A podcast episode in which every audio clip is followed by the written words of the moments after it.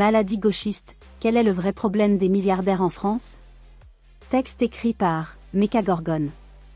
Le problème des milliardaires revient régulièrement en surface par l'intermédiaire des sempiternels gauchistes français. Ces derniers arrivent à mêler avec une certaine originalité cette forme d'arrogance nombriliste bien française dans l'esprit tout ce qui se passe en France s'applique ailleurs et cette forme d'illettrisme économique crasseux au point de ne même pas voir certains problèmes dont la nature pourrait pourtant les intéresser. C'est ce que nous allons voir à travers ce problème, mille fois jeté en pâture et très mal abordé à chaque fois, des milliardaires français. L'analyse gauchiste, un tunnel de cherry picking digne d'une taupe. Les gauchistes parlent souvent du problème du décalage entre les prélèvements théoriques faramineux en France et les prélèvements réels des milliardaires ou encore de cette énième disquette qui confond les flux et les stocks en matière de capitalisation boursière, quand la bourse chute, Oxfam est aux abonnés absents bizarrement. Mais je vais plutôt me focaliser sur un trade récent qui est emblématique de l'incompréhension du problème des milliardaires. Pour cela, il se base sur l'affirmation d'un économiste spécialiste de la question fiscale Gabriel Zuckman, véritable frère jumeau militant de Thomas Piketty, comme quoi les milliardaires français ne paieraient que 2% d'impôts. Par conséquent, la France serait un véritable paradis fiscal pour les riches. Ensuite, selon une étude du BS, le patrimoine des milliardaires français a bondi de plus 439% entre 2009 et 2022 contre seulement par exemple plus 170% aux États-Unis. La France serait donc la championne du monde des milliardaires, avec ses chiffres imparables. Cerise sur le gâteau, 80% des milliardaires français sont des héritiers selon Forbes. Il y a absolument tout pour satisfaire le récit du ressentiment paranoïaque du gauchiste français, le milliardaire est un éternel héritier, particulièrement en France, terre de l'ultralibéralisme triomphant, ah bon ce n'est plus les États-Unis. Bill Gates et son plan insidieux d'euthanasier toute l'Afrique par sa fondation privée où les puces RFID d'Elon Musk a inoculé dans le cerveau pour nous contrôler n'ont qu'à bien se tenir face aux gigachats milliardaires du Royaume de France. Seulement, si certains chiffres ici ne sont pas faux, c'est ne pas comprendre le fond du problème. Être milliardaire en France et aux États-Unis, deux mondes parallèles. Déjà, revenons sur ce chiffre ridicule du 2% d'impôt qui n'a en réalité aucun sens. Ce chiffre s'appuie sur un document mis en ligne, mais apparemment provisoire, par des chercheurs de l'Institut des politiques publiques, IPP. Comme le rappelle François Ecal, ancien membre de la Cour des comptes et rapporteur général du rapport sur la situation et les perspectives des finances publiques.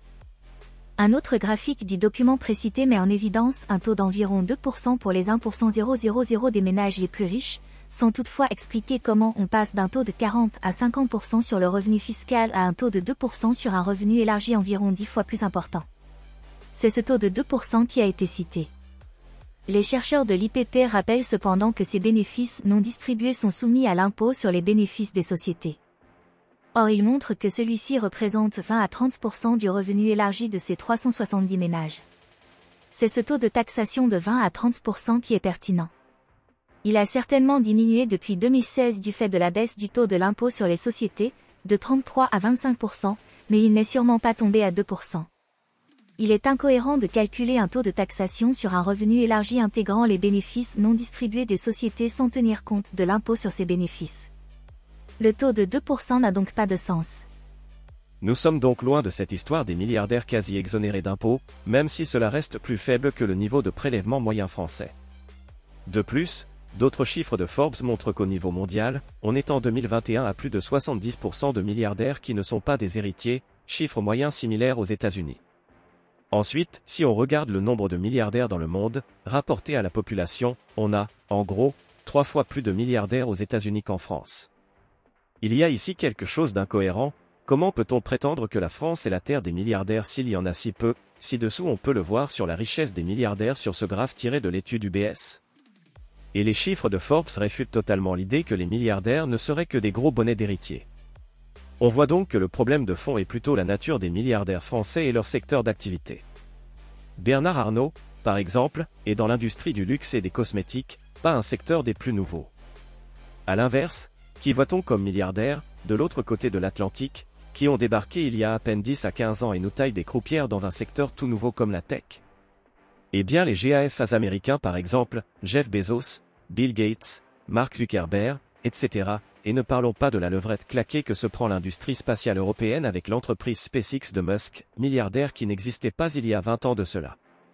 La France, et l'Europe de manière générale, est restée enfoncée dans la deuxième révolution industrielle, elle n'a jusqu'ici pas su faire sa transition dans la nouvelle économie de la tech, cette question sera davantage abordée dans un autre article. On peut d'ailleurs le voir ci-dessous sur ce graphe de l'étude UBS sur le profil des milliardaires dans différents secteurs économiques. Il y a aussi ce chiffre de plus 437% qui se base sur le développement du patrimoine, ce terme a son importance, des milliardaires. Depuis la dernière crise économique de 2008, les politiques monétaires d'assouplissement quantitatif ont permis de considérablement augmenter les prix immobiliers. Cela s'est fait au bénéfice des plus riches, et notamment ceux de la génération boomer, dotés souvent des plus gros patrimoines et qui ont acheté leurs biens à une période nettement moins inflationniste niveau immobilier. Cette hausse a été particulièrement inégalitaire du point de vue générationnel en France. L'économiste Maxime Sbey parle qu'en France le patrimoine est devenu soumis à la règle des 3x60, les plus de 60 ans détiennent 60% du patrimoine non financier et 60% du patrimoine financier de France. Ce n'est finalement guère étonnant que cela se voit sur l'augmentation du patrimoine des milliardaires. Au-delà de la conjoncture structurelle d'augmentation mécanique du patrimoine par l'inflation monétaire, un aspect juridique fondamental en France pousse à une concentration excessive du capital autour des mêmes mains. L'archaïsme juridique français de l'héritage se heurte aux nouvelles réalités démographiques. La France, comme beaucoup de pays d'Europe continentale d'ailleurs en matière d'héritage, est soumise à la logique de la réserve héréditaire. Il s'agit d'une vieille relique naturaliste du Code civil napoléonien où l'État se retrouve à se mettre à la place du défunt pour répartir égalitairement et obligatoirement son patrimoine entre ses enfants. Même les donations ou legs consentis avant la mort à des tiers peuvent être annulées a posteriori pour être réintégrés dans les calculs de la réserve héréditaire. En somme, le patrimoine se retrouve finalement contraint par la loi et artificiellement concentré entre quelques mains familiales, ce qui rigidifie considérablement la circulation du capital. Cette logique s'oppose totalement à la liberté testamentaire anglo-saxonne, elle explique la possibilité d'un Bill Gates et d'autres aux États-Unis de pouvoir ne quasi rien léguer à ses descendants et consacrer leur héritage à d'autres choses. La réserve héréditaire n'était pas un problème lorsque l'espérance de vie, par exemple au XIXe siècle où on héritait en moyenne vers 25 ans, était nettement plus faible qu'aujourd'hui. Elle l'est considérablement plus maintenant, avec la transition démographique et l'augmentation importante de l'espérance de vie, où on hérite plus vers la fin de sa carrière, là où on a le moins besoin tant au niveau projet d'entreprise qu'investissement dans son éducation. Imaginons un Bill Gates français, avant même qu'il ait le début d'une idée de quoi faire de son héritage, l'État le sommera de céder les trois quarts de son héritage à ses enfants, car Bill Gates a trois enfants. Vous pouvez ajouter à cela l'inégalité structurelle de l'éducation en France du fait d'une centralisation historique autour de Grand Pôle, Paris par exemple.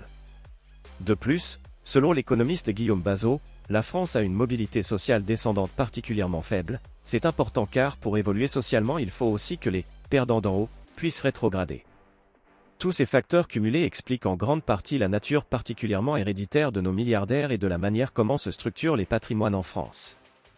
Donc, Plutôt que faire une fixette sur la tête du marteau à écraser sur les pieds des milliardaires, augmenter indéfiniment les impôts sur le revenu des plus riches qui peuvent toujours trouver des trous juridiques dans la raquette, les gauchistes feraient mieux de s'intéresser un peu plus au biais finalement naturaliste et héréditaire de la juridiction de l'héritage et du patrimoine en général.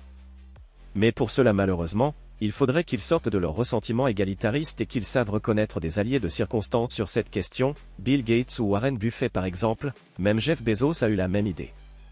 Malheureusement, comme le milliardaire est pour eux intrinsèquement maléfique, et héritier évidemment, même avec la bonne volonté d'un Bill Gates, les gauchistes sont fondamentalement incapables de résoudre ce problème en France. Conclusion. Si ce n'est pas l'unique solution, je propose dans mon livre que passer de la réserve héréditaire à la liberté testamentaire apporterait une fluidité dans la circulation du capital, et par l'intermédiaire de la circulation des élites, chère à Vilfredo Pareto, considérable. Elle permettrait à des vieillards aisés de pouvoir, sauter plusieurs générations, pour transférer directement une partie de leur héritage à leurs arrière-petits-enfants plutôt qu'à leurs enfants déjà grabataires de 70 ans. Pour cela, une possibilité serait, selon Maxime Sbey, de créer un compte personnel de réception patrimoniale pour chacun des Français. L'idée serait de transférer les taxes non plus sur le donateur, celui qui dispose de l'héritage, mais sur les donataires, celui qui recevra l'héritage. Le donateur aura alors la liberté totale de son patrimoine à pouvoir le céder à qui il veut, l'utiliser comme il veut sans charge. Une taxe progressive sur les donataires serait là avant tout pour éviter le phénomène de concentration excessive de l'héritage dans les mains d'un petit groupe.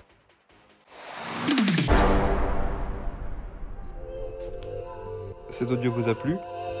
Abonnez-vous à notre chaîne afin de recevoir tout notre contenu et soutenez-nous sur Tipeee Le lien est dans la description.